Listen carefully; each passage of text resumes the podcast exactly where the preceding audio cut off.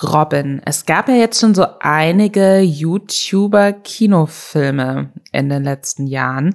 Die meisten sehr, sehr schlecht, wenn wir jetzt mal ganz ehrlich sind. So Kartoffelsalat äh, verfolgt mich oft noch tief bis in meine Albträume.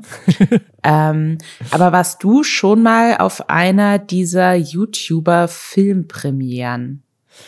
Nee, ich glaube, also ich glaube, bei keiner dieser Premieren wurde ich eingeladen, aber wir haben auch Kartoffelsalat hart verrissen, als er damals rausgekommen ist. Äh, zu Recht, absolut zu Recht. Ich war bei der Premiere von Krass, Klassenfahrt, dem Kinofilm, was ja so dieses unfassbar erfolgreiche YouTube-Serien, Parodie, Scripted Reality-Format ist. Ja, da hatten wir letzte Woche drüber gesprochen, dass du auf die Aftershow-Party eingeladen wurdest und ich nicht. Äh, ja, auch auf die Premiere. Nicht nur, es, es gibt, gab aber auch eine Aftershow-Party. Ja, aber die Premiere ist mir egal. Es gab eine Influencer-Party und ich war nicht dabei. Das ist das, was mich wurmt.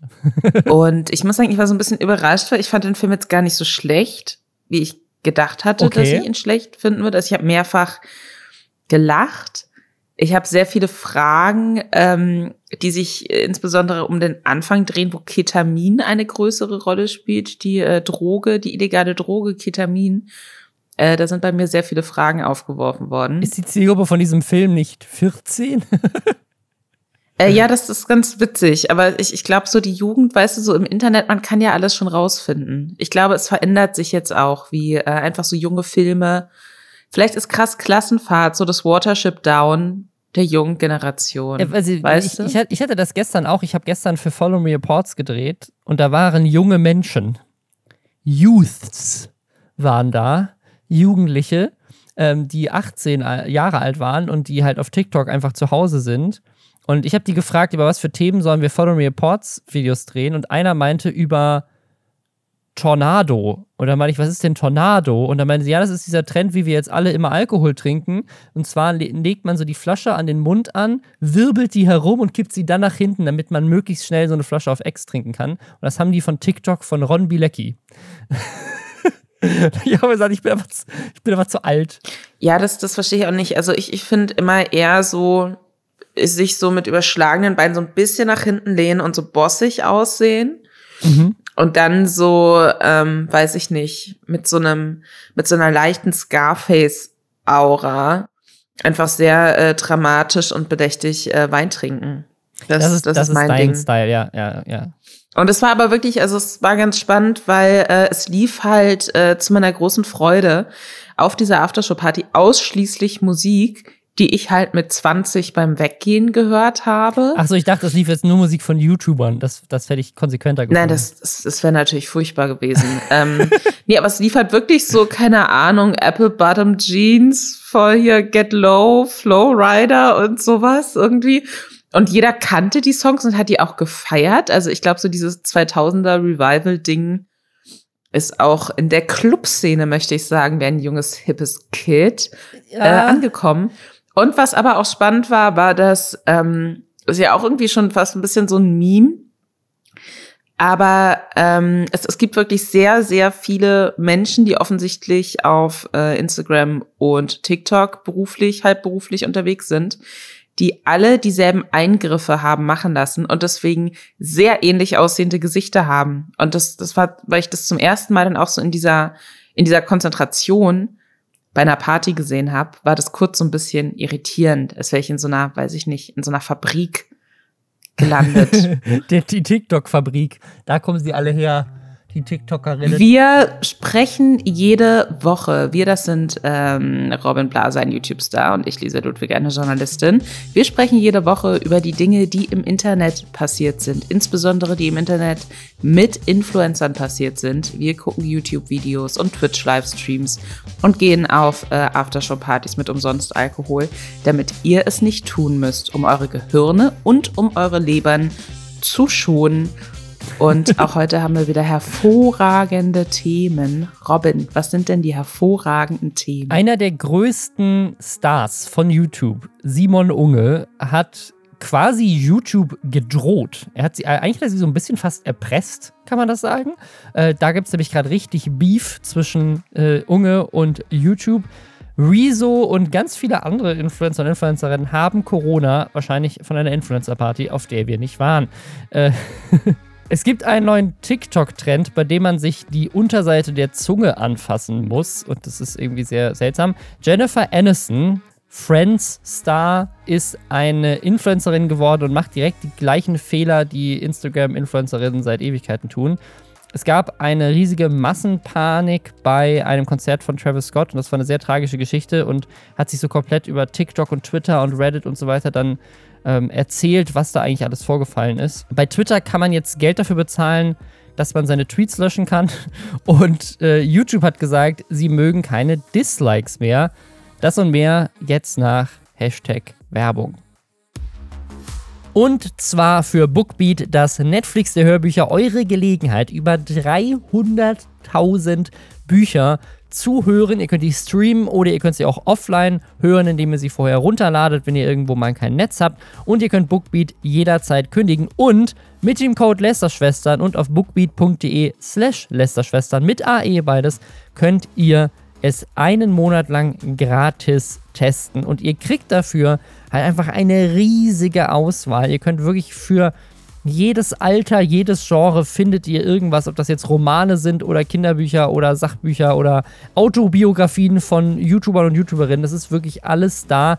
Äh, ich würde euch gerne mal wieder ein paar Bücher vorstellen, zum Beispiel Eine für alle als Notärztin zwischen Hoffnung und Wirklichkeit. Das ist das Buch von Doc Caro. Ich weiß nicht, ob ihr die kennt. Ich bin dir schon mal begegnet. Das ist, die ist auch eine Influencerin quasi. Die ist auf äh, Social Media ganz groß geworden, jetzt in der Corona-Zeit als Notärztin. Sehr, sehr zu empfehlen, einfach um da mal diese Seite zu hören, finde ich super wichtig. Ein Buch, was ich hier jedes Mal empfehle, Die kleinste gemeinsame Wirklichkeit von MyLab. Auch einfach ein ganz, ganz tolles Buch, was jeder mal gelesen oder aber halt gehört haben sollte. Von Caroline Kebekus gibt es hier Es kann nur eine geben. Oder, was natürlich auch, wenn ihr jetzt sagt, hey, ich habe aber eher mehr Lust so auf Fantasy, auf so klassische Sachen, Den Hobbit oder Game of Thrones. Solche Bücher gibt es natürlich auch. Die beiden jetzt hier zum Beispiel auf Englisch, was ich auch sehr empfehlen kann. Ich liebe das, sie einfach in der Originalsprache auch zu hören. Das alles gibt es auf bookbeat.de slash Lästerschwestern mit AE und testet Bookbeat einfach einen Monat lang gratis. Danach gibt es das ab 9 Euro 99, was ein super faires Angebot ist bei der Menge an Büchern, die man da hören kann damit. Link ist natürlich auch nochmal in den Show Notes. Wir haben in diesem Podcast ja jetzt in der Vergangenheit schon öfters über Mimi gesprochen, über die Entscheidung von YouTube, dass sein Kanal gelöscht werden sollte wegen Mobbing und äh, dann, weil er äh, seinen Strike umgangen hat, dann hat ein Gericht entschieden, dass sein Kanal doch wiederhergestellt werden muss. Jetzt ist Mimis Kanal wieder zurück, er macht wieder fleißig Videos. Ganz viele Reaction-YouTuber reacten auf diese Videos, weil das, was er wieder macht, ist, ist eigentlich genau das gleiche, was er vorher gemacht hat. Die ganze Zeit sich über Leon Mascher lustig machen und ihn irgendwie äh, zu exposen für die ganzen Pranks, die er gemacht hat. Und jetzt ist etwas super Seltsames passiert in diesem ganzen, so, Mimi, ist das eigentlich Content, der auf YouTube erlaubt ist oder nicht? Hat Unge auf eines der Videos von Mimi eine Reaction gemacht, wie er das halt so macht. Und hat daraufhin einen Strike bekommen. Ein Strike auf YouTube heißt, er darf dann erstmal eine Woche lang nichts hochladen und wenn er dann noch einen Strike bekommen würde, also der dritte Strike, dann wäre der Kanal komplett gelöscht und er würde auch für immer verboten bekommen, jemals wieder einen neuen YouTube-Account zu erstellen. Das heißt, wenn man sozusagen so einen zweiten Strike hat, muss man extrem vorsichtig sein. Das kann natürlich dann die komplette Karriere gefährden, potenziell.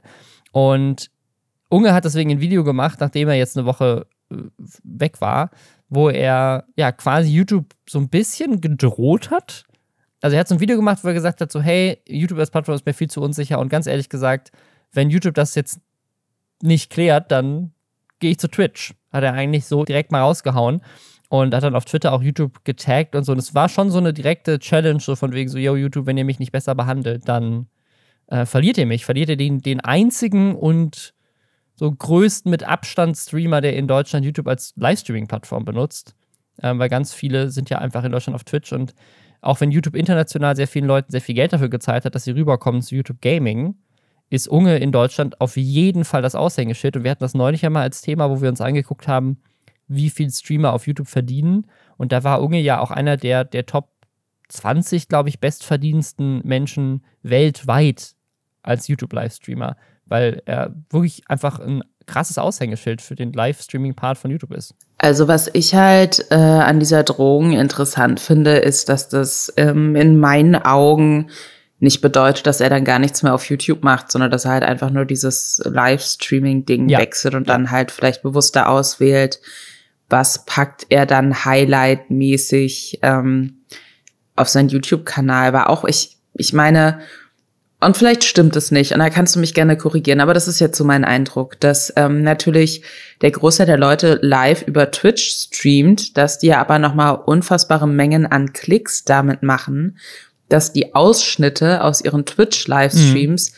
dann im Nachhinein bei YouTube hochladen, weil gefühlt, würde ich jetzt mal behaupten, vielleicht der Großteil der Zielgruppe nicht unbedingt die Zeit hat, gerade wenn die mehrere, äh, das, die wenigsten Leute haben ja nur einen Twitch-Streamer oder eine Twitch-Streamerin, die sie gucken, sondern folgen da verschiedenen Leuten, weil die meisten Leute wahrscheinlich keine Zeit haben, das immer alles komplett zu gucken und dann eben auf YouTube sich auch so ein bisschen die Sachen rauspicken, die sie interessieren, was ähm, finde ich bei Twitch in diesen ähm, VOD-Streams, die danach noch äh, abrufbar sind, so ein bisschen schwierig ist, weil du da dann halt irgendwie ein sechs Stunden langes Video mehr oder minder hast, durch das du dich so ein bisschen äh, dann durchskippen musst.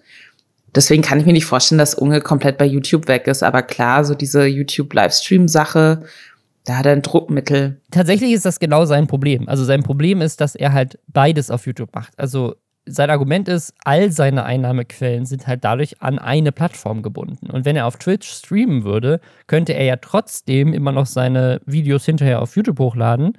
Und wenn er auf Twitch gebannt wird, dann hat er immer noch YouTube als Plattform. Und wenn auf YouTube ein Strike reinkommt und er nichts hochladen kann, hat er immer noch die Möglichkeit, auf Twitch zu streamen. Und dadurch, dass er beide quasi Eier in einen Korb legt, so ein bisschen, hat er halt die Problematik, dass wenn YouTube ihn strikt, dass dann alles weg ist für ihn gleichzeitig und natürlich auch ein Großteil seiner Reichweite. Er macht mehrere Argumente in, in seinem Video, wo er sich darüber aufregt, die ich ehrlich gesagt alle nachvollziehen kann. Also das erste fängt mal damit an, warum er gestrikt wurde.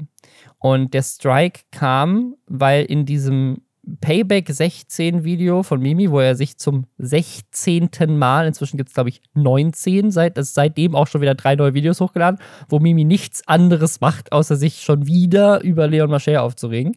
Da geht es um einen Prank, wo ApoRed einen Prank macht mit angeblich Fake Viagra. Dieser Prank ist fake, so, und das, das deckt Mimi ja auch auf in dem Video, darum geht es auch unter anderem. Sie sagen auch beide, also sowohl Mimi in dem Original als auch Unge in der Reaction, dass es halt gefährlich ist. Also sie ordnen das ein, sie reacten darauf, das kann man jetzt, glaube ich, nicht wirklich als journalistische Berichterstattung über diesen Inhalt nennen, aber es ist jetzt nicht so, als würden sie irgendwie diesen Viagra-Prank irgendwie groß abfeiern, weiterverbreiten oder irgendwie auch nicht einordnen in dem Kontext. Und der Grund, warum Unge gestrikt wurde, ist aber, dass äh, YouTubes Richtlinien sagen, dieser Prank an sich ist gefährlich. Und dem würde ich auch 100% zustimmen, das ist ein richtig dummer Prank. Aber sie sagen halt, solche Pranks weiter zu verbreiten, und da sehen sie anscheinend eine Reaction auch als Weiterverbreitung, könnte dafür sorgen, dass jemand dann diesen Prank nachmacht. Und das wollen sie nicht. Sie wollen solche Inhalte nicht auf der Plattform haben, wo irgendwie, keine Ahnung, das war ja bei der Tide Pot Challenge auch schon so und so. Also irgendwelche Dinge, die halt, weil potenziell irgendein Kind kommt und irgendwie, keine Ahnung, sich dann Viagra äh, in einer Überdosis in den, in den Mund steckt oder irgendein anderen, ein anderes Kind prankt, indem sie irgendwie Viagra irgendwo reinpackt oder irgendwelche Pillen, dass das dann natürlich lebensgefährlich sein kann. Das ist klar. Aber ich finde nicht, dass in dieser Reaction in irgendeiner Form das so dargestellt wurde. Und auch nicht im Originalvideo. Also ich glaube, es ist halt schwierig, sowas fair durchzusetzen. Ne? Also wenn man, ich, ich verstehe total zu sagen, hey, selbst wenn die Person nur auf so einen Prank reactet, dann teilt sie das ja trotzdem und gibt dann, weiß ich nicht, stiftet damit dann vielleicht um fünf Ecken, selbst wenn sie das nicht möchte, doch Leute dazu an, das auch mal zu machen. Wenn YouTube das so sieht, dann verstehe ich den Strike auch, was dann aber natürlich problematisch ist, dass wenn man das konsequent immer so durchsetzen würde, dass dann auch jegliche Art von kritischer Auseinandersetzung, ja. was ja bei Mimi und bei Unge passiert ist, in einen Topf geworfen wird mit Leute verbreiten etwas unkritisch und haben vielleicht auch mal viel mehr Auswirkungen dann darauf, dass andere das nachmachen. Und äh, das ist natürlich dann total schwierig, auch so ein bisschen abzuwägen. Äh, will man da unterscheiden, wie darauf reacted wird? Und wenn ja, wo zieht man da die Grenze? Und wie setzt man das dann durch? Weil sobald es um nicht mehr um ganz klar irgendwie diese Art von Inhalt kommt vor, egal in welchem Kontext, deswegen wird gestrikt oder deswegen darf dieses Video nicht veröffentlicht werden, das ist ja relativ klar. Aber wenn es dann darum geht, wie ist das eingebettet, wie wird darüber gesprochen, das ist ja immer auch irgendwie dann Diskussionssache. Das ist dann natürlich extrem schwierig, fair und sinnvoll durchzusetzen. Deswegen bin ich mal gespannt, wie das weiterläuft. Ja, was halt noch dazu kommt, also zu dieser, zu dieser weirden ähm, Situation, dass es halt, es verwässert halt, ne, man weiß halt nicht genau, okay, ist, darf ich jetzt nicht mehr drüber reden, darf ich über gefährliche Sachen auch nicht, darf ich nicht davor warnen? Keine Ahnung, wenn jetzt auf, auf TikTok irgendein Trend rumgeht, kann ich dann auf YouTube kein Video machen und sagen so, hey, macht nicht die Cinnamon Challenge, das ist super gefährlich, weil man kann an dem Zimt ersticken. Also auch so eine Warnung, äh, Wäre ja dann vielleicht auch wichtig auf YouTube, wenn das irgendwie auf anderen Plattformen dann verbreitet wird oder so. Aber was noch skurriler ist, das sagt Unge in seinem Video auch, ist, dass er der Einzige ist, der gestrikt wurde, das Originalvideo von Mimi, aber nicht und auch andere Reactions von anderen YouTubern nicht. Und bei ihm ist es sogar noch seltsamer. Er hat ja den Livestream immer vorher gemacht und dann das YouTube-Video hinterher quasi rausgeschnitten aus dem Livestream und dann hochgeladen. Und der Livestream als solches, aus dem der Original-Content ja kommt, wurde auch nicht gestrikt, sondern nur dieses ein, dieser eine Upload. Ähm, das heißt, der ganze andere Content nicht. Das Ding ist, Unge hat dann in diesem Video halt diese ganzen anderen Content Pieces gezeigt und gesagt, guck mal, das ist alles noch online. Und laut Mimis Twitter-Account haben all diese anderen Leute dann nach dem Video von Unge trotzdem, also dann auch die Strikes bekommen. Also das Video von Mimi ist jetzt inzwischen weg und auch andere Reactions von irgendwie TJ und SEO sind auch gestrikt worden. Das ist ein bisschen verrückt. Und was Unge halt sagt, und das, das kann ich auch absolut nachvollziehen, dass er halt sagt, er vertraut halt auch so ein bisschen der Entscheidung von YouTube. Also er reactet ja nicht in der Sekunde, wo das Video von Mimi hochgeladen wurde, sondern er reactet ein paar Tage später. Und das Video von Mimi wurde von YouTube nicht runtergenommen. Also denkt er dann nach ein paar Tagen, ja, irgendwie, ja, offensichtlich ist mit dem Video, gibt es mit dem Video kein Problem. Reactet dann drauf und dann wird seine Reaction runtergenommen. Das verstehe ich schon, dass das frustrierend ist, weil man da denkt, okay, also entweder ihr behandelt alle gleich fair, auch mich als einen der Größten und strikt alles weg, was dagegen verstößt, dann ist es konsequent, dann verstehe ich das auch.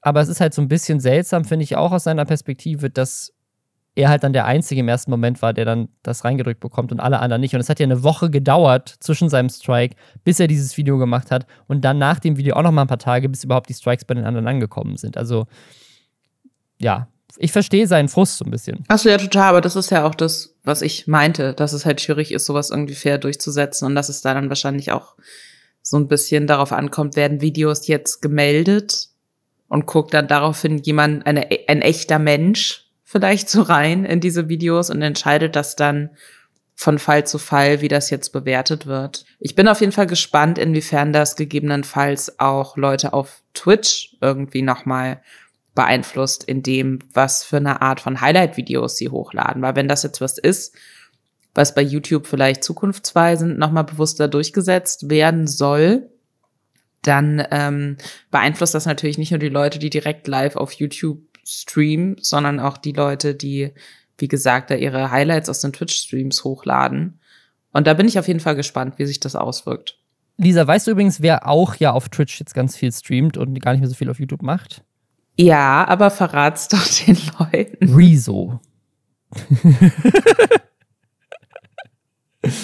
äh, Rezo hat Corona und natürlich hat da wieder sofort äh, sogar der Spiegel einen Artikel drüber geschrieben. Ich finde das, ich finde ich finde das immer noch so skurril, dass wir in so einer, in so einem, in so einer Welt angekommen sind, wo YouTuber solche Promis sind, dass der Spiegel einen ganzen Artikel darüber schreibt, weil man krank ist. Naja, das ist Traffic Gold, natürlich. Gerade Rezo als jemand, der als sehr progressiv wahrgenommen wird, der sich ja auch sehr klar gegen äh, Impfgegner positioniert hat, damit äh, greifst du halt dann irgendwie die Leute ab, die sich denken, hö, hö, hö, dieser dumme Rezo, erst macht er sich über die CDU so lustig und dann ähm, macht er Werbung für die Impfe und jetzt hat er aber selbst Corona. so, die Leute holst du damit total ab und du besetzt ein ähm, Keyword, was aus SEO-Gründen ja immer wichtig ist, ähm, womit du dich dann weiter als äh, ja, Plattform zu diesem Keyword positionierst gegenüber Google und dann, wenn in Zukunft das nächste große Zerstörungsvideo kommt, dann sagt Google, ach hey, die haben ja regelmäßig über das Keyword Rezo berichtet. Deswegen ranken wir die jetzt mal ganz oben damit. Ich glaube nicht, dass die Leute, die diese Texte schreiben, für sich selbst sagen, das ist jetzt ein Breaking News für uns. Aber das ist, was in meinen Augen sehr, sehr durch kalkuliertes, was man dann, glaube ich, einfach so hinnehmen muss, dass das jetzt halt im Internet mit Journalismus so ist. Rezo ist auch nicht der Einzige. Über Revi hat da der Spiegel aber nichts geschrieben. Und als Revi würde ich mich dann ehrlich gesagt ein bisschen verarscht fühlen. so, ich bin nicht wichtig genug. Auch ich sterbe vielleicht, ich aber anscheinend sterben, aber keiner schreibt drüber. No one cares. wenn wir Corona hätten, würde dann der Spiegel drüber schreiben. Ich glaube nicht. Ich glaube, wenn, wenn wir, ich, wir hoffen jetzt mal nicht, dass wir krank werden, aber sagen wir mal, wir hätten jetzt Corona. Ich finde, das Erste, was wir machen sollten, ist nicht uns auskurieren, sondern eine Pressemitteilung schreiben. damit es auch schön berichtet wird. Aber auch so, aber auch so mit Vorsatz so von wegen nach Rezo Doppelpunkt, damit wir dieses Keyword auch noch mit abholen. Das fände ich wichtig. nach Rezo jetzt auch Lester-Schwestern haben Corona. Ähm, ich ich finde es ganz krass, dass sowohl Rezo als auch Revi über Instagram auch weiter noch, äh, auch so storymäßig aktiv sind. Ähm, bei Rezo weiß jetzt gar nicht immer Revi, auch bei Twitch weiterhin noch streamt. Aber hat, also wo hat es denn das gesehen mit ihm? Weil ich hatte das bei Rezo auch auf Instagram gesehen, aber bei ähm, bei Revi gar nicht. Hatte der das auch irgendwie auf Instagram dann gepostet? So, hey Leute, ich habe Corona. Der hatte das auf Instagram gepostet, der hat ein dreiminütiges YouTube-Video auf seinem Hauptkanal dazu gemacht. Es ist halt auch immer Content, ne? Revi hatte ja so eine YouTube-Pause auch gemacht und eine Streaming-Pause. Und hatte dann gesagt, ja, wenn er zurückkommt, kommen die ganzen großen, neuen, geilen Videos. Und hatte das auch immer schon so ein bisschen angeteased, dass es jetzt wieder richtig losgeht. Und ich glaube, das war dann noch mal irgendwie so an die Zielgruppe, ach so, ja, hey, es, es geht jetzt nicht wirklich los, weil ich äh, Corona habe und gerade keine großen Videos drehen, ja. sondern nur von zu Hause streamen kann. Ich glaube, das war dann auch so ein bisschen so von wegen so diese äh, Twitter, so die YouTube-Entsprechung zu diesem in eigener Sache Doppelpunkt-Tweet den es in äh, Genre-Kreisen sehr, sehr äh, häufig gibt. Aber können wir, können wir einmal kurz drüber sprechen, weil ich hatte nämlich auch bei Julian Bam in der Instagram-Story gesehen, dass er auch irgendwie so vier rote Corona-Warn-App-Meldungen hatte. Und unter dem Revi-Video, ich habe jetzt gerade drauf geklickt, ist der drittmeist hochgevotete Top-Kommentar, Julians Party scheint ein super Erfolg gewesen zu sein. Hat uns vielleicht der Sturm das Leben gerettet, Lisa? Sind wir vielleicht dem größten Influencer-Superspreader-Event der Geschichte entkommen, weil wir nicht auf der Party waren. Was übrigens, das war eine 2G-Party, ne? Aber gibt ja leider, also musste geimpft sein, glaube ich, um dahin zu gehen. Das ist eine gute Frage. Also ich, ich, ich denke noch oft an diese Situation zurück, wie ich in Wolfsburg mit der Bahn gestrandet war, in einem unfassbaren Sturm mir gesagt wurde, es fahren jetzt auch keine Züge mehr nach Berlin zurück. Und ähm, wie ich da dachte, vielleicht sterbe ich jetzt. Aber vielleicht, also anscheinend wäre mein Leben mehr in Gefahr gewesen, wenn wir auf diese Party gegangen wären.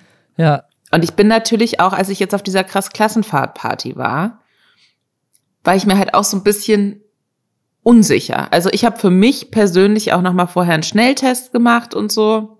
Ich kann jetzt natürlich nicht für die anderen Leute da sprechen. Da musste man auch, es war auch 2G. Aber es ist jetzt schon irgendwie, ich fühle mich schon nicht mehr so wohl. Nee, also ich meine, für, für Geimpfte ist die Inzidenz immer noch ganz okay, aber ich habe auch um mich herum immer mehr Leute, die jetzt gerade irgendwie sagen, so, yo, ich bin geimpft, aber habe trotzdem Corona. Wir müssen einfach alle ganz schnell die Boosterimpfung uns reinhauen. Das ist ganz wichtig. Ich habe äh, im Lage der Nation Podcast Anfang der Woche, glaube ich, also die höre ich eh regelmäßig, die mag ich sehr, sehr gern. Vielleicht an der Stelle auch nochmal eine kleine Empfehlung. Die haben äh, gesagt, auch nach Gesprächen mit eben so ExpertInnen, dass es früher, dass früher oder später wahrscheinlich jeder sich mit Corona infiziert. Also, dass das ziemlich sicher passieren wird und dass es eben nur darum geht, ich stand jetzt auch gerade, dafür zu sorgen, dass diese Infektion zum einen möglichst wenig andere ansteckt und äh, zum anderen für einen selbst möglich milde verläuft und deswegen die Impfung halt auch wichtig ist. Aber das hat mir auf jeden Fall keine gute Laune gemacht als Person, mhm. die Teil von mehreren Risikogruppen ist und da echt jetzt auch so im super erweiterten Bekanntenkreis irgendwie mitbekommen hat, wie, wie Leute das haben und wie scheiße das denen geht. Auch wenn ich jetzt schon wieder sehe, diese, diese Videos von Leuten, die jetzt richtig geil in riesigen Menschenpulken ja, bei Karneval war ähm, das gestern, ne? Karneval feiern. Also das ist wirklich, ich, I don't get it. Ich, ich verstehe warum. Und das sage ich als Person, die auf einer Influencer-Party war und dazu Shaggy und äh, Flowrider getanzt hat. Aber zumindest waren es ein bisschen weniger Leute als bei diesen Karnevalssachen. Ja. Aber es ist nicht die einzige. Also ich finde so, das, das ist auf jeden Fall so ein großer äh, What the fuck-Moment für mich.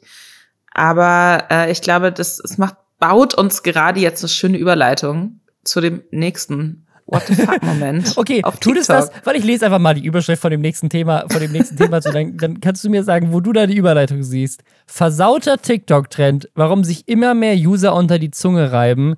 Zunge wie Penis, fragt wo, war, wo, war da die, wo war da die Überleitung? Ja, im What the fuck-Moment. Das okay. ist doch auch ein What the fuck-Moment, Robin, ein, ein fuck nicht? Also es ist irgendwie ein neuer TikTok-Trend. RTL und äh, andere Medienhäuser haben dazu tatsächlich dann auch wiederum natürlich Artikel geschrieben, dass wenn man die Unterseite seiner Zunge reibt, dass sich das anfühlt wie ein Penis.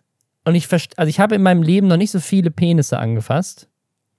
Ich verstehe nicht, was sie meinen. Ich habe natürlich in dem Moment, wo ich das gelesen habe, das ist die natürlich das Erste, was man macht, meine Zunge rausgestreckt und die Unterseite meiner Zunge angefasst. Und ich, ich finde, ich find, es fühlt sich an wie eine Zunge. Nass und zungig. Ich verstehe es nicht. Aber alle auf TikTok rasten aus machen Reaction-Videos, wie sie ihre Zunge anfassen und finden es unglaublich verrückt. Aber wissen wir, ob die Leute ausrasten, weil sie sich denken, oh, stimmt, das fühlt sich ja genauso an? Oder was sie sich denken, i. so fühlen sich Penisse an? Das, da bin ich mir halt nicht Meinst sicher. Die sind alle so jung. Ja. Die haben alle noch nie einen Penis angefasst, denken sich, äh, vielleicht ist es das, das kann sein. Ey, aber ich, weißt du, was ich, weißt du, was ich richtig geil finde? Die Vorstellung, dass gerade 70.000 Menschen in Deutschland, während sie diesen Podcast hören, gerade ihre Zunge rausstrecken, quer durch Deutschland, und sich unter ihre Zunge reiben. In, in unterschiedlichen Situationen. Bei der Arbeit, beim Bügeln, äh, in der Deutschen Bahn unterwegs, hören diesen Podcast und Grüße gehen raus an euch, die das gerade machen. Schreibt uns äh, in den Subreddit, wie sich eure Penisse anfassen, anfühlen. Das bitte nicht. Warum nicht? Ich dachte, wir wollen mehr mit unserer Community interagieren. Ich finde, wenn Leute uns das mitteilen möchten, dann können sie das tun. Was wir nicht haben wollen, sind Penisfotos auf Instagram, bitte. Das möchte ich an der Stelle nochmal kurz. Das, da habe ich keine Lust drauf. Also nach der letzten Folge haben Leute auch angefangen, Fanfictions zu schreiben. Ich weiß nicht, ob wir sie ah, herausfordern so wollen, uns detaillierte Beschreibungen ihrer Penisse zu schicken. Auch wenn es Ich liebe aber die passiert. Fanfiction. Die, ich fand die Fanfiction, das fand ich so schön. Jemand hat ähm, ich hatte das dann auch auf Twitter geteilt. Äh, folgt mir da gerne, at Lisa. Äh, jemand hat eine Fanfiction geschrieben über die Geschichte von Ro dem unsterblichen Robin und der unsterblichen Schnecke, die ihn bis in alle Ewigkeiten verfolgt und wie sich die beiden ineinander verlieben. Und es ist einfach, es ist so schön und es ist mit so viel Liebe ausgestaltet. Und auch ich spiele eine kleine Rolle und bin offensichtlich mit Timothy Chalamet äh, liiert, was mein Lieblingspart der Fanfiction war, um ganz ehrlich zu sein. Die Fanfiction war auch super. Es gab noch eine andere, die ich nicht gelesen habe, weil ich sie nur überflogen habe und schon gesagt habe, nein, das möchte ich nicht lesen. Es ist einfach, also ich finde es schön. Bitte schreibt uns öfter Fanfiction auf Basis der Geschichten, die wir hier auch so erzählen. bitte. Das finde ich schön. Ich lese sie alle. Bitte, bitte schickt äh, uns im Reddit die Textformen von Dickpics als nächstes. Das ist auf jeden Fall das, was, was wir jetzt wollen. Aber ich finde es mal, was ich tatsächlich spannend finde, hast du es gemacht? Hast du die unter deine Zunge gefasst? Achso, ich habe das, äh, ich habe schon mehrfach gemacht, weil ich immer dachte, vielleicht kommt es auch darauf an, ob man vorher was getrunken hat oder nicht. Also ich habe ähm, ich, ich habe es eben auch, während du erzählt hast, wie du deine Zunge angefangen hast, äh, angefasst hast, habe ich auch nochmal meine Zunge angefasst in der Hoffnung, ob ich es jetzt so ein bisschen verstehe. Vielleicht habe ich auch irgendwie, weiß ich nicht, sehr viele Adern unter meiner Zunge. Das klingt jetzt richtig ekelhaft, aber ich habe nicht das Gefühl, dass äh, irgendein Penis, den ich schon mal in der Hand hatte, sich so angefasst hat. Ja, ich auch nicht. Deswegen, ich glaube, das ist eine Lüge. Ich glaube, das ich ist eine Lüge. Lüge und ich glaube, dass diese überraschten Reaktionen deswegen überrascht sind, weil jeder sich denkt so, hä? Echt? Sollte sich das so anfassen? I don't know. Aber wenn, dann ist ein bisschen, äh. Ich verstehe TikTok-Trends nicht. Gut. Ich bin raus. Aber was du verstehst, ist ja ähm, Werbeplatzierung, Robin, oder nicht? Korrekt. Und ich finde, nach schickt uns textliche Beschreibungen von eurem Penis ist immer die perfekte Brand-Safe-Möglichkeit, um Hashtag Werbung zu machen.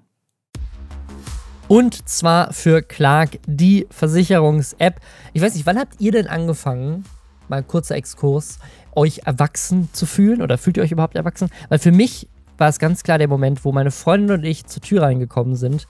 Wir hatten Maxi Cosi in der Hand und da drin lag unsere zu dem Zeitpunkt, ich weiß nicht, drei, vier Tage alte Tochter, ganz, ganz kleines Baby. Und davor hat man ja im Krankenhaus auch noch so die ganzen Leute um sich rum gehabt, die, die einem geholfen haben, die einem ne, so gesagt haben, was man machen muss. Ähm, so im Notfall hatte man Leute da, die sich kümmern. Und man ist plötzlich so zu Hause, macht die Tür zu. Da liegt unsere kleine Tochter so auf dem Boden im Maxikosi und man denkt so, ja scheiße. Das ist der Moment, wo ich erwachsen geworden bin. Ich war 24, als meine Tochter geboren wurde. Das ist der Moment, wo, ich, wo wir die Tür zugemacht haben und ich realisiert habe, scheiße, jetzt sind wir verantwortlich dafür und es ist niemand anderes da, der sich darum kümmert, wenn irgendwas ist. Und das ist tatsächlich auch so das Gefühl, was da mir für, dafür gesorgt hat, dass ich verantwortungsbewusster geworden bin, dass ich mich angefangen habe, mehr um so Dinge zu kümmern, wie, auch wenn es super trocken ist und jetzt natürlich sehr gewollte Überleitung, meine Versicherung. Also tatsächlich ist das eine Sache, wo ich, ich, ich habe mich tatsächlich gesundheitlich durchchecken lassen, bevor unsere Tochter auf die Welt gekommen ist. Ich habe so ein komplett alles gemacht. Ich habe mich um solche Sachen wie Versicherung und so weiter, habe ich mich auch gekümmert, weil es mir einfach wichtig war, da erwachsen zu sein und einfach da zu sein, weißt du, für so ein kleines Kind. Und ja, inzwischen nutze ich die Clark-App für meine Versicherung. Das hilft einfach extrem, das alles in einer App zu haben, weil ich genau weiß, wenn was passiert, habe ich alles griffbereit und ich habe es geordnet. Und ja, wenn ihr das auch machen wollt, geht einfach auf clark.de oder goclark.at für Österreich und nutzt den Code Schwestern. Dann kriegt ihr nämlich bis zu 30 Euro Amazon-Gutschein. 15 Euro, wenn ihr die erste bestehende Versicherung hochladet und 30 bei zwei. Alle Teilnahmebedingungen sind natürlich auch nochmal in den Shownotes. Und dann könnt ihr die App einfach nutzen, um halt eure Versicherung zu ordnen. Oder halt auch, wenn ihr möchtet, könnt ihr einen Bedarfscheck machen. Dann sucht Clark mit dem Algorithmus aus über 160 Versicherern äh, Tarife, die zu euch passen. Oder ihr könnt natürlich auch mit Clark Versicherungsexperten einfach direkt sprechen per Telefon, E-Mail oder Live-Chat. Geht mal in die Show Notes, klickt auf den Link, nutzt den Gutscheincode und sichert euch den Amazon-Gutschein. Weißt du, wer auch Werbung gemacht hat?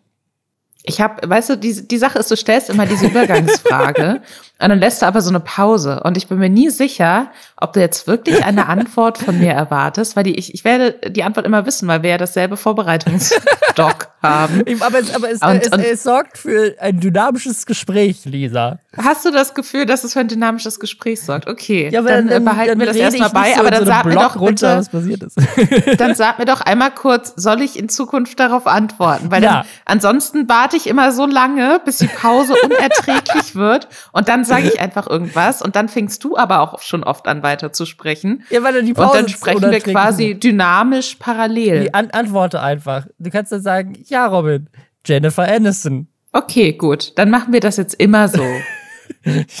und nur so dumme rhetorische Fragen stellen. Lisa, wer, wer hat denn auch Werbung gemacht? Jennifer Aniston? Ja, Lisa, woher weißt du das? Das ist ja richtig toll. Äh, Sehr klug. Jennifer Aniston hat sich lange geweigert, einen Instagram-Account zu haben und ich glaube, sie hat den, hat den gestartet kurz vor dieser Friends-Reunion. Kann das sein? Auf jeden Fall hat sie dann auch einen Instagram-Kanal gestartet. Natürlich auch sofort instant 38 Millionen Follower generiert.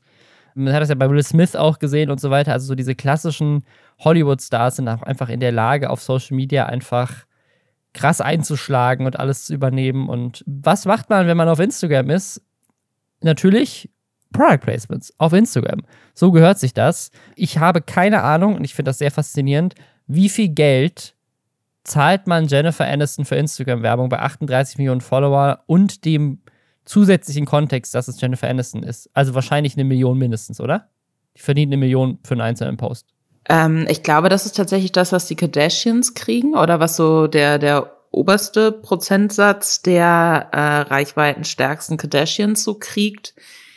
Bei Jennifer Aniston weiß ich jetzt nicht. 38 Millionen ist natürlich unfassbar viel, aber ist jetzt nicht in diesen 100 Millionen plus ja, Sphären. Aber ich, ich frage mich halt auch, wenn du Jennifer Aniston bist und für einen Film irgendwie, keine Ahnung, 10, 20 Millionen Dollar bekommst, lohnt es sich dann, einen Instagram-Post mit Werbung zu machen, weil sie hat ja auch Werbedeals, ne? Sie macht ja auch Werbung dann so in, in Fernsehen und so weiter, wo sie sicherlich weitaus mehr Geld bekommt als für einen Instagram-Kanal. Lohnt es sich dann, für irgendwie unter einer halben Million aufzustehen? Äh, ja, klar, weil ich meine, was, was offensichtlich steckt sie ja nicht sehr viel Zeit in ihre, in ihre Werbeposts. Vielleicht ist es das. Weil was ist nämlich passiert? Jennifer Aniston hat Werbung gemacht und hat quasi das gemacht, was so jedem Influencer, bei dem wir hier lästern, bestimmt schon mal passiert ist. Sie hat Werbung gemacht und hat aber offensichtlich halt durchsickern lassen, dass das Produkt, was, für das sie gerade wirbt, halt, dass sie damit überhaupt nichts zu tun hat. Äh, sogar noch weniger, als man überhaupt meinen würde. Sie hat nämlich einen Kaffee-Creamer, also so, so ein Kaffeezusatz, der Kollagen enthält. Also ein Getränk, den du in deinen Kaffee reinschüttest, damit dann damit deine Haut besser wird. Das ist quasi ein Milchersatzprodukt, aber statt Hafermilch ist es Hautcreme, die du in deinen Kaffee reinschmierst. Ja, das ist quasi so ein Pulver, ne? Also so Creamer ist ja so Pulver im Endeffekt, was äh, den Kaffee, was dem Kaffee so eine milchige, sahnemäßige Konsistenz noch mitgibt, ähm, was jetzt aber kein flüssiges Produkt ist oder so. Diese Kollagen-Pulversachen äh, habe ich tatsächlich schon seit ähm, längerer Zeit immer mal wieder auf Instagram auch gesehen. Angeblich soll das halt die Kollagenbildung in der Haut anregen. Ähm, das ist so eine klassische HSE 24 Home Shopping Kanal Lüge, würde ich sagen. Was da schon vor Jahren irgendwie immer gesagt wurde, wenn sie jetzt dieses Pulver nehmen, dann passiert Folgendes in ihrem Körper, was ähm, realistisch, aber glaube ich auch, auch gar nicht äh, erlaubt wäre, sowas einfach so zu verkaufen, was derart ähm, ja intensive Auswirkung darauf hat, was im Körper gebildet wird oder nicht, weil sonst dürfte das, glaube ich, nur ge gegen Rezeptpflicht in Apotheken vertrieben werden oder so. Das ist so ein bisschen Quatsch. Ähm, und das sage ich als Person, die halt auch schon mal so, weiß ich nicht, Kieselerde-Kapseln und so genommen hat, damit die Nägel stärker werden, ohne jemals tatsächlich zu wissen, ob das geholfen hat. Ja, das ist sowieso schon ein bisschen so ein Quatschprodukt, ist aber was, was ganz, ganz viele sehr reichweitenstarke Frauen vor allem auf, auf Instagram auch promoten. Ja, und auch äh, Jennifer Aniston, aber sie macht es halt auf eine Art und Weise, die ein bisschen seltsam ist. Und der Grund, warum sie jetzt so einen kleinen Shitstorm dafür bekommen hat, ist, man sieht halt erst in der, in der ähm, so POV-Ego-Perspektive quasi, wie dieser Kaffee angerührt wird. Also man muss natürlich sehen, also wie man das natürlich gut macht, ähm, wie kommt das Pulver in, den, in die Tasse, wie wird das aufgegossen und so weiter. Und das macht offensichtlich nicht sie, weil die Person, die diesen, dieses Pulver da reinmacht, hat sehr offensichtlich andere Hände als sie und vor allem einen anderen sehr auffälligen Nagellack an den Fingern. Und danach cuttet es halt zu einem äh, Shot, wo sie dann von außen zu sehen ist und diesen Kaffee dann trinkt, der gerade zubereitet wurde. Und da sieht man dann halt, dass sie ganz anderen Nagellack drauf hat, dass es offensichtlich nicht sie war, die vorher diesen Kaffee zubereitet hat. Und da haben Leute halt draus gemacht, so, oh, die trinkt das gar nicht wirklich.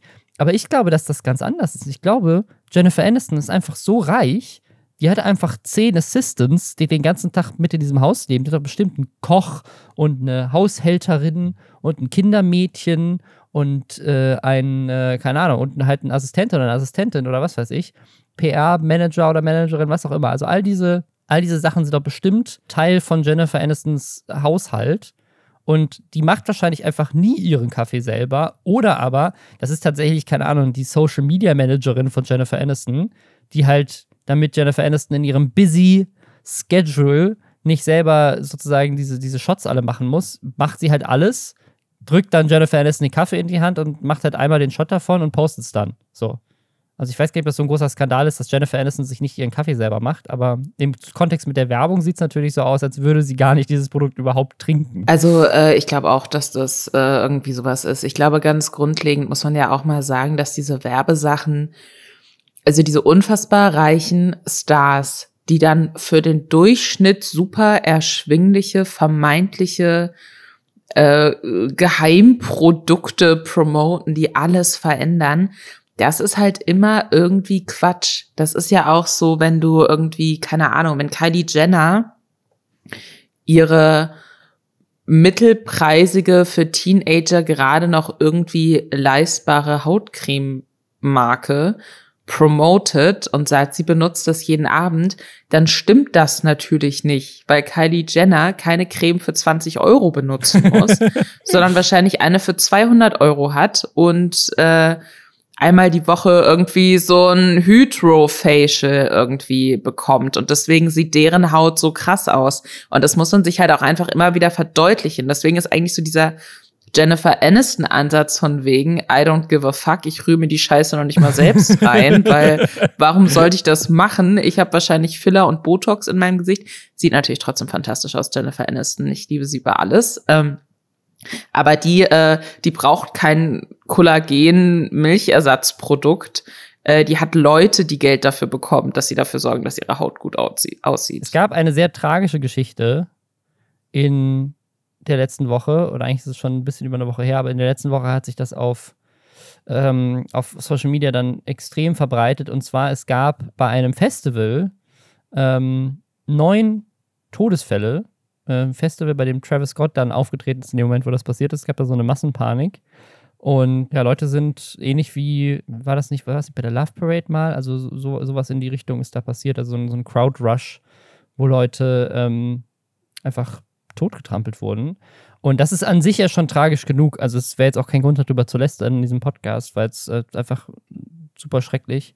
Aber was halt extrem verrückt ist, ist, wie quasi das Internet Travis Scott dafür auseinandergenommen hat und vor allem halt auch in Zeiten, wo jeder ein Handy auf solchen Konzerten dabei ist und alles sogar auch für TikTok gefilmt hat und so weiter, sind halt TikToks viral gegangen, wo man quasi Augenzeugenberichte live von diesem Event auf TikTok gepostet bekommen hat, die halt alle extrem Travis Scott dafür verantwortlich machen, für diese Tra Tragödie. Und ähm, ich habe so ein bisschen das Gefühl, dass der hat jetzt keine Karriere mehr, weil der wird gerade so auseinandergenommen, ähm, meiner Meinung nach auch zu Recht, weil es gibt halt Footage von ihm, wie er quasi auf der Bühne mutmaßlich sieht, dass da diese, dass da ein Krankenwagen kommt, weil irgendjemand kollabiert ist und anstatt halt irgendwie dafür zu sorgen, dass die Leute auf diesem Festival sich beruhigen, ruft er dazu auf, dass alle ihren Mittelfinger in die Höhe heben und dann schreit er irgendwie sowas, dass er möchte, dass der, dass der Boden wackelt, während halt irgendjemand auf dem Boden liegt und der Krankenwagen kommen muss. Ne? Und äh, dann gibt es halt andere Momente, dass er halt die Leute dann so anheizt, dass halt die dann auf diese Krankenwegen draufklettern und diese Krankenwegen schütteln und nicht weiterfahren können. Und halt auch dieses Konzert einfach nicht abbricht. Also, obwohl sozusagen man von der Bühne aus an, angeblich sieht, was da passiert und auch natürlich Krankenwagen da, da versuchen durchzukommen und so, macht er halt einfach weiter. Auf Reddit war in der letzten Woche ein riesiger Trend, Videos zu posten von anderen Konzerten, wo in der Vergangenheit andere Künstler und Künstlerinnen ähnlichen Situationen passiert sind. Zum Beispiel habe ich ein ganz, ganz crazy Video gesehen von äh, Marc Rebellier, bei dem in der Show mal jemand kollabiert ist und er sorgt dann sogar sofort dafür, dass alle Lichter ausgemacht werden. Für den Fall, dass das vielleicht ein epileptischer Anfall war oder so. Und ne, fängt dann an, ganz ruhig zu reden, setzt sich hin, stoppt die Musik, sorgt dafür, dass, ne, dass die Leute da durchgelassen werden und so und kümmert sich halt komplett. Und danach, nachdem alles wieder gut ist, geht halt wieder voll ab. Das, das ist gerade voll der Trend gewesen, auf, auf Reddit einfach zu zeigen, guck mal, so geht's und guck mal, so hat's Travis Scott aber gemacht und damit dafür, also mitverantwortlich vielleicht gewesen, dass irgendwie halt neun Leute gestorben sind. Also die Sache ist, es gibt, ich glaube, das war bei Netflix auch so eine Doku über Travis Scott, in der es äh, ganz explizit auch darum geht, dass seine Konzerte halt immer eskalieren und dass er das auch ganz bewusst so hochkochen lässt.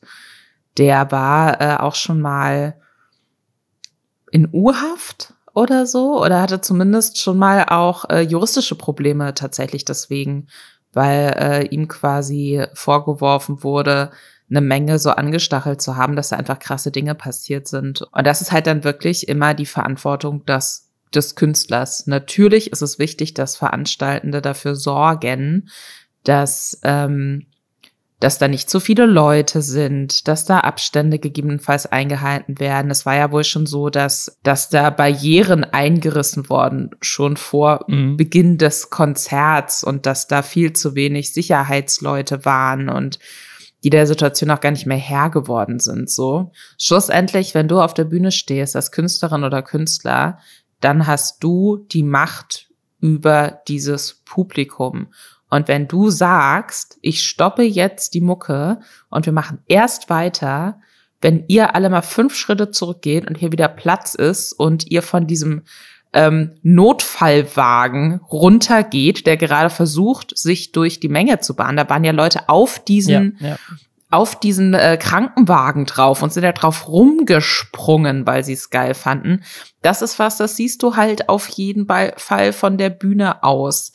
Ähm, es gibt, ich habe mich da an dem ähm, in der Nacht dann auch tatsächlich noch durch diverse Insta-Stories und auch äh, TikToks äh, durchgescrollt. Das ist unfassbar, wie die Leute da Panik geschoben haben. Und es waren ja auch einfach sehr viele sehr junge Menschen. Mittlerweile gibt's neun Todesopfer.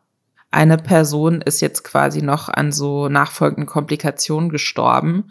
Und das ist einfach ähm, das ist halt unglaublich, wenn du da von so einer riesigen Masse tot getrampelt wirst oder tot gedrückt wirst und dann merkst du, du kommst da nicht mehr raus. Da gibt's Videos, die viral gegangen mhm. sind, auch von ähm, Personen, die dann eben auf so irgendwie auf so Bühnenteile draufgekommen sind und dann halt die Leute, die da gefilmt haben, so angebrüllt haben von wegen hier sterben gerade Menschen, da unten liegen tote Menschen im Publikum können sie irgendwie weitergeben, dass das jetzt hier gestoppt wird. Und das ist einfach, das ist ganz, ganz grauenhaft. Und natürlich ist das schwierig jetzt für Travis Scott, auch weil was soll er jetzt im Nachhinein machen? Er hat äh, angeboten, die Beerdigung zu zahlen und dafür irgendwie aufzukommen. Aber was halt, ähm, was man ihm tatsächlich vorwerfen kann, finde ich auch richtig, dass das passiert, ist so dies, das, was er davor aufgebaut hat als Bühnenpersona und alles muss immer komplett eskalieren und das ist sein Ding. Und äh, dann eskalieren natürlich seine Fans nochmal bewusst mehr, weil die denken, dann findet er uns richtig geil und das ist ja Teil seiner Brand.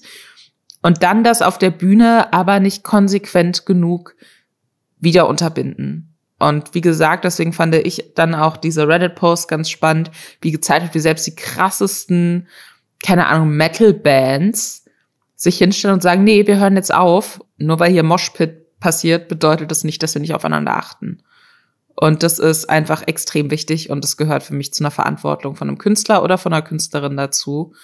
Finde ich, muss man auch vielleicht ähm, irgendwie noch mal ein bisschen so eine Triggerwarnung auch aussprechen, weil das sind wirklich schreckliche Bilder, die man da sehen kann, wenn man danach so ein bisschen sucht bei Instagram und so ist mir auch ein bisschen schlecht geworden. Ich hoffe, dass diese Diskussion dazu führt, dass in Zukunft gerade solche Riesenevents anders geplant werden und dass es ein Verständnis dafür gibt, dass Spaß bei einem Konzert nicht komplette Eskalation ohne Rücksicht auf Verluste bedeutet. Ich bin mal voll gespannt, wie es mit ihm jetzt weitergeht, als ob er einfach versucht, da quasi äh, da rauszukommen. Ich meine, es gab so ein Entschuldigungsvideo, was so sehr halbgar wirkte. Ähm, ne, ob, ob das so skandalmäßig unter den Teppich gekehrt wird und er einfach nächstes Jahr weitermacht wie bisher oder ob, ob jetzt wirklich Leute sagen, so zu seinen Konzerten gehe ich dann aber auch nicht mehr, weil ich jetzt Angst habe. Also das wird, das wird ihn für manche Leute noch interessanter machen jetzt. Also ich, ich sehe da keine Karriere beendet, muss ich ganz ehrlich sagen. Plus, es war halt schon Teil seiner Persona irgendwie. Ne? Mhm. Also da gab es ja in der Vergangenheit schon Vorfälle, die nicht ganz so dramatisch eskaliert sind mit so vielen Toten, aber ähm, es gab schon ähnliche Vorfälle und er hat ja immer noch eine Karriere. Und ja. deswegen, ähm, ich sage auch nicht, dass man ihn deswegen canceln soll. Ich sage, er trägt da absolut Verantwortung mit dran. Und damit muss er jetzt halt umgehen und gucken, wie das, unter welchen Umständen in Zukunft seine Konzerte äh, stattfinden können und sollten. Weißt du, was er auch eine Karriere beenden kann? Ein schlechter Tweet? Ja. ähm, äh, und das ist eine Sache, die ist jetzt schon ein bisschen länger bekannt, aber jetzt ist sie öffentlich ähm, tatsächlich auch so äh, kaufbar. Und zwar kann man jetzt für drei Dollar monatlich Twitter Blue oder sowas, äh, wie heißt der? Ja, Twitter Blue heißt, glaube ich, dieser, diese Funktion. Ähm, kannst du dir quasi das Abo kaufen. Und das ist natürlich schwierig als Twitter sich zu überlegen, was sind Features, die wir verkaufen können? Ne? Was, sind, was sind Features, für die Leute Geld ausgeben können? Und eines dieser Features, mit denen die halt werben, ist, für diese drei Dollar im Monat kriegst du die Option, Tweets zurückzunehmen. Also, dass Tweets, bevor sie veröffentlicht werden, quasi nochmal gelöscht werden können. Also quasi gelöscht werden, bevor sie ge gepostet werden. Was ja eigentlich genau das gleiche ist, wie sie zu löschen, nachdem du sie gepostet hast. Oh, da hat sie vielleicht schon jemand gesehen. Was es aber tatsächlich ist, ist, du zahlst drei Dollar dafür, anstatt nachzudenken, bevor du auf Senden drückst. Also ähm, ich glaube, die meisten Leute denken ja tatsächlich nach, bevor sie einen Tweet abschicken. Ich glaube, dieser, oh, vielleicht hätte ich das lieber nicht machen sollen, Moment, kommt dann eher, wenn die ersten Reaktionen auf diesen Tweet äh, eintreffen. Deswegen, äh, also das ist, was ich viel, was ich viel wichtiger finde, wäre, wenn man Tippfehler oder so ja, hat, genau, dann ist ja, ein Tweet aber schon durch die Decke gegangen, dass man dann vielleicht nochmal sagen kann, so, okay, solange ich jetzt nicht einfach den Text ändere, weil dann Leute, die das retweetet haben, plötzlich drei Tage später sehen, oh shit, da steht jetzt was ganz anderes, was ich nicht mehr unterstütze, dass man halt einfach so kleine Buchstabendreher oder sowas, dass man sowas im Nachhinein nochmal bearbeiten kann. Das fände ich sinnvoll.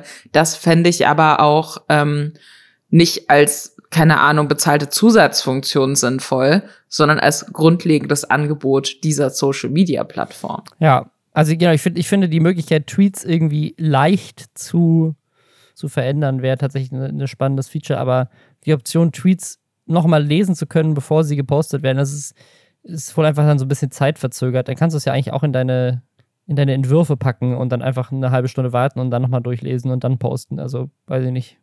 Ist irgendwie so, ist es so ein weirdes Feature, was irgendwie so, nutzt das überhaupt irgendjemand oder ist das für irgendjemand ein Selling Point? Oder wird es vielleicht irgendeine Person, die das dann gekauft hat, für aber die anderen Features, also du kriegst da wohl auch so werbefreie Artikel, die du dann lesen kannst, dass äh, in, in, dann wird das vielleicht irgendeinem zufällig mal passieren, dass er merkt, ach shit, ich habe da was falsch geschrieben, okay, ja, das habe ich eben nicht gesehen, jetzt kann ich ihn, den Tweet nochmal ändern, aber also es ist irgendwie das lächerlichste, dümmste Feature aller Zeiten, finde ich. Ich finde es vor allem geil, dass Twitter irgendwie in ihrem kleinen Werbevideo dafür äh, Tweets von echten Menschen auf Twitter verwendet hat, um dann so zu zeigen, wie man so Tweets rückgängig machen kann. Und dann hat halt einer von denen halt geschrieben, so, hey, warum verwenden die denn jetzt meinen Tweet, um diese Funktion zu bewerben? Also so, so schlecht sind die doch gar nicht. Das ist ja die größte Beleidigung aller Zeiten. Ja, ohne so, Scheiß. Hättest du dir nicht gewünscht, diesen Tweet lieber nicht zu tweeten? Mit uns geht das jetzt. Ja, okay. Ich bin mal gespannt, ob dieses Feature überhaupt nach Deutschland kommt, um ehrlich zu sein. Ich bin mir sehr sicher, dass das wie viele andere Twitter-Features, die in letzter Zeit angekündigt wurden, genau drei Tage existiert, bevor es dann wieder komplett eingestampft wird. Aber ja, mal gucken. Äh, was jetzt auch übrigens eingestampft wird, äh, ähnliches, äh, ähnliche Situation, ist der Dislike-Button auf YouTube. Das hat äh, große, große Diskussionen ausgelöst im Internet.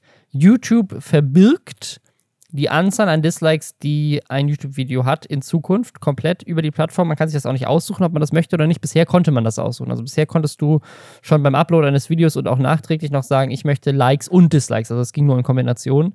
Möchte das verbergen. Dann konnte man es immer noch liken und disliken, aber ähm, die Zahlen wurden halt nicht öffentlich angezeigt. Und jetzt hat YouTube gesagt, ja, die Like-Zahlen lassen wir online, aber die Dislike-Zahlen nehmen wir weg. Das heißt, du kannst trotzdem noch auf den Button drücken, aber man sieht halt nicht mehr, ob eine Person das Video gedisliked hat oder 100.000. Und die Argumentation von YouTube ist, dass das Mobbing in irgendeiner Form reduzieren soll und Creator schützen soll. Das Ding ist, die Creator sehen die Dislikes ja trotzdem noch. Nur man sieht sie halt nicht mehr in der Öffentlichkeit. Und ich kann mir schon vorstellen, dass das was bringt, weil ich glaube schon, dass es manchmal so eine Art ja, so eine Art Bewegung gibt, dass wenn irgendwie ein Video viele Dislikes hat, dass man dann auch natürlich auch nochmal extra auf Dislike drückt, nochmal einen schlechten Kommentar hinterher schreibt und dass das, dass das schon sozusagen solche Dislike-Wellen reduzieren kann, wenn irgendwelche Leute halt ein Video oder irgendwelche Leute haten, dass dann alle rübergehen, das disliken und so. Das, das sehe ich irgendwo, aber gleichzeitig haben sich auch eine Menge Leute darüber beschwert, weil sie meinen, das ist auch ein Argument, was ich verstehe, dass der Dislike-Button natürlich gerade bei so Clickbait-Content oder bei Tutorials auch ein super wichtiges Tool war für Menschen zu sehen, ist das Video hilfreich oder nicht oder entspricht das der Wahrheit oder nicht. Also dass man einfach auf den ersten Blick sieht, ich habe das tatsächlich schon ganz oft gehabt, dass ich mir keine Ahnung, ein Tutorial angucke für äh, Adobe Premiere oder sowas, ne? Und dann gehe ich auf das Tutorial und dann hat es aber ne, 90% Dislikes. Dann muss ich mir nicht das 10 Minuten Tutorial angucken, sondern suche lieber nochmal nach einem anderen, weil offensichtlich scheint diesem Tutorial irgendwas nicht richtig gemacht worden zu sein oder so. Und das scheint nicht hilfreich zu sein. Also ich finde Dislike-Button tatsächlich auch wichtig. Und aus genau dem Grund, den du eben genannt hast. Und ich kann mir jetzt halt auch vorstellen, dass das, diese Entfernung des Dislike-Buttons so für normale Nutzerinnen und Nutzer der Plattform, dass das gar nicht so dieses, oh nein, wir wollen einfach nur nicht, dass da Hasswellen losgetreten werden, sondern das ist vielleicht auch einfach so das Ding von wegen, dann gucken die Leute länger Videos, wenn sie nicht direkt sehen, ob das Video scheiße ist. Mhm. Weil das ist ja dann tatsächlich so diese Likes und Dislikes Ding. Da, das siehst, da siehst du ja viel schneller auf einen Blick. Lohnt sich das jetzt für mich oder suche ich lieber ein anderes Video, bevor du da irgendwie durch die Kommentare scrollen musst, um da irgendwie so ein Meinungsbild dir rauszufiltern. Deswegen, ähm, ja, kann ich mir vorstellen, dass das YouTube vielleicht auch ganz gut in Kram passt, zu sagen, ja, ja, wir machen das nur, um Mobbing zu verhindern. oder um Dislike-Wellen zu verhindern. Eigentlich ähm, bringen die dafür aber vielleicht die Leute dazu, weniger schnell von negativ bewerteten Videos abzuspringen. Also tatsächlich glaube ich nicht, dass das funktioniert, weil YouTube ja äh, sehr wichtig ist, auch inzwischen nicht nur generelle Watchtime, also sicherlich sorgt das dafür, dass dann vielleicht ein, zwei Leute einen Werbespot mehr angezeigt bekommen, weil sie halt bis zum Ende dranbleiben. Aber YouTube misst ja äh, inzwischen Erfolg vor allem an diesem, an diesem Thema Satisfaction. Also ob Leute wirklich auch danach noch länger dranbleiben, das Video teilen, liken und so weiter. Und ähm, wenn Leute ein Video gucken und das Video ist völlig unbefriedigend und sie haben es aber bis ganz ans Ende geguckt, wird das meiner Meinung nach eher dafür sorgen, dass Leute dann von YouTube weggehen und die Plattform verlassen oder halt einfach so frustriert sind, dass sie dann erstmal nichts anderes gucken. Also ich weiß nicht, ob es wirklich dafür sorgt, dass Leute mehr Videos gucken, ähm, wenn sie nicht vorher wissen, dass ein Video scheiße ist oder nicht, sondern dass es eher frustriert und dann dafür sorgt, dass Leute. Ich hätte lieber jemanden, der am Anfang des Videos aussteigt, als irgendwie nach zwei Drittel des Videos dann richtig wütenden Kommentar schreibt. Weißt? Weil das ist nämlich auch das Ding. Also, nur, also Dislikes ist vielleicht auch so eine Möglichkeit, dass Leute halt einfach sagen, so, ach, das Video war scheiße, Dislike, ich gehe weg. Aber wenn ich die Optionen gar nicht mehr so wirklich habe, ich meine, du kannst es natürlich disliken, aber man sieht es nicht. Also es wirkt dann vielleicht auch einfach so, als wäre es nicht mehr so viel wert, dass Leute dann eher beleidigende Kommentare schreiben. Also das könnte natürlich auch passieren. Ne? Also dass das dann eher das Mobbing eigentlich noch krasser macht. Ja, also ich, ich finde die Entscheidung sehr weird. Ähm, bin mir nicht sicher, ob das wirklich das ähm, Toxizitätsproblem von YouTube äh, behebt. Für mich sieht es eher aus, als würde man ein sehr kleines Pflaster auf eine sehr große Fleischwunde kleben. Und äh, ja, mal sehen. Bin mal gespannt. Wenn ihr die große Fleischwunde unseres Herzens mit einem kleinen Pflaster, das euch nichts kostet, bedecken wollt, dann könnt ihr natürlich diesen Podcast überall da abonnieren, wo es Podcasts gibt. Zum Beispiel bei Spotify. Dann werden wir nämlich auch besser gerankt. Da kann man nicht liken, aber man kann Liebe mit Abos dalassen. Und äh, darüber freuen wir uns auf jeden Fall sehr. Genauso sehr wie bei Fanfiction. Ja, und, und auf Apple kann man äh, fünf Sterne vergeben. Das ist quasi wie liken.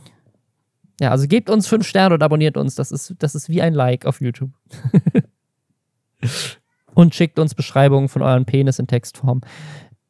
Nein, das, das ist nicht, das ist jetzt eine, eine Falschdarstellung. Ich habe einfach nur, ich wollte einfach nur wissen, ob die Leute das Gefühl haben, dass ihre Penisse sich anfühlen wie die Unterseite von Zungen, weil das interessiert mich wirklich. Alles, was darüber hinausgeht, brauche ich erst Informationen. Okay, okay. Dann schreibt einfach ja oder nein. Das ist alles, was wir haben wollen, nicht mehr. Und bis dahin hören wir uns dann nächste Woche und dann können wir das ja auswerten. Ganz genau, so machen wir das. Eure Penisse können Teil dieses Podcasts werden. Ist das nicht toll? Hilfe! Äh, ich gehe jetzt. Tschüss. Ciao.